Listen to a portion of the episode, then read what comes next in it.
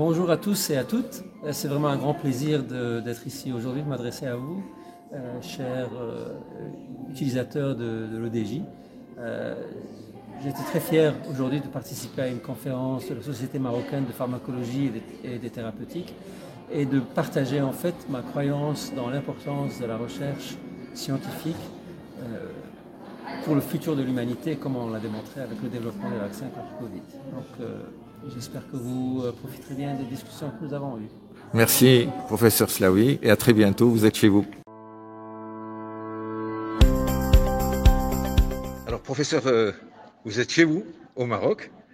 Euh, vous venez de présenter, faire une présentation brillante concernant les nouvelles technologies vaccinales. Donc, aujourd'hui, en 2021, euh, quoi de neuf dans le domaine de la vaccinologie euh, 2022, excusez-moi, 2022.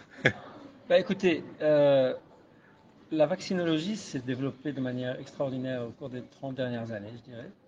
Et elle s'est développée comme un puzzle. Très avec bien. Des petits morceaux qu'on associe les uns aux autres et qui tous ensemble nous ont permis, par exemple, euh, en, en sept mois de, de- de- de faire des vaccins contre le Covid, Mm. alors qu'auparavant, le vaccin qui avait été le plus rapidement développé avait, avait mis 4 ans et certains vaccins mettent 10 ans, 15 ans, 20 ans avant d'être développés. Donc, où on se trouve aujourd'hui, franchement, est un, est un moment remarquable où je pense qu'il y aura une, toute une série de nouveaux vaccins qui vont sortir, particulièrement grâce à la technologie de l'ARN messager, sûr. euh, mais aussi d'autres technologies qui, euh, qui, qui ont démontré leur capacité euh, à- à- au travers du développement des vaccins contre Covid. Donc, je, on- je suis très optimiste, on est, je pense, dans un bon endroit. Et, et j'étais extrêmement euh, intéressé par la réponse que vous avez donnée à un, cer- à un participant. Comment ça se fait que certains vaccins, on a pris 30-40 ans pour euh, découvrir. Aujourd'hui, euh, en six mois, on, on a trouvé un vaccin. Ça paraît louche scientifiquement. Mais justement, en fait, c'est, comme je dis, c'est comme un puzzle. En Oui. fait, pendant chaque année, on rajoutait une pièce du puzzle. Oui, Et, euh, et en fait, il s'est avéré, heureusement, quelque part, que Covid n'est arrivé que quand on avait la photo complète.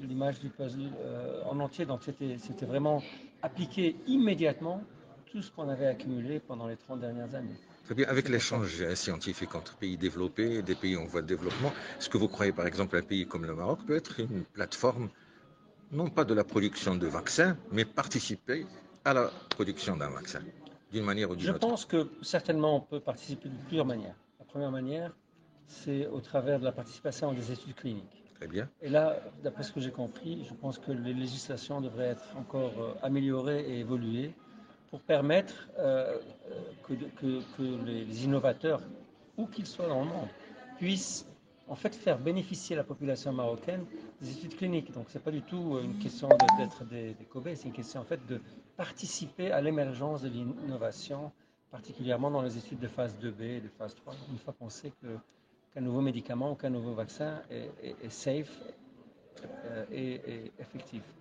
Euh, je pense aussi qu'au niveau, euh, au niveau technologique, le plus important, c'est d'investir dans le développement du talent.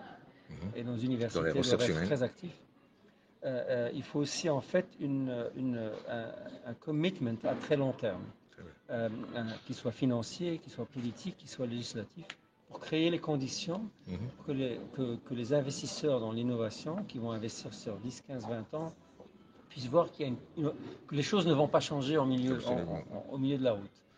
Euh, et ce qui me rassure, c'est que je vois qu'il y a énormément de, de- de chercheurs marocains à travers le monde qui, euh, qui, sont, qui ont toujours une fibre euh, absolue pour leur pays, comme comme c'est comme c'est mon cas, et qui vont toujours trouver différents moyens d'aider. Et, ça veut aussi dire en fait que notre système d'édu- d'éducation est capable de, de générer des, des chercheurs qui peuvent être à la tête. euh, comme vous dites. Il y a beaucoup de chercheurs marocains qui travaillent dans des laboratoires étrangers. Est-ce qu'il y a des chercheurs dans nos laboratoires marocains aujourd'hui avec le manque de moyens qu'on a? Premièrement, je, je pense que je ne suis pas bien informé. Franchement, parce que je ne, je ne connais pas en détail, mais, mais je pense que dans n'importe quel pays, s'il n'y a pas les moyens, s'il n'y a pas les technologies et l'équipement, euh, bon, on a peut-être des très bons chercheurs, mais ils n'ont pas la capacité d'éclore vraiment euh, et de voir leur, leur talent sortir parce qu'ils n'ont pas les moyens financiers, les moyens techniques. Ah, Tout à l'heure, vous avez dit une phrase tellement sage et tellement... On a besoin d'investir dans la recherche. On ne sait pas quand on aura besoin, mais un jour, on en aura besoin. Oui. Donc, qu'est-ce que vous pouvez dire pour les politiciens marocains pour qu'ils investissent dans cette... Écoutez, à un niveau mondial, si, si on n'avait pas investi dans toutes les sciences fondamentales qui ont permis de faire évoluer la vaccinologie au point où elle s'est retrouvée au début de l'année 2020, ben on serait encore en train de porter des masques et d'être confinés dans nos maisons parce qu'on n'aurait pas eu de vaccin.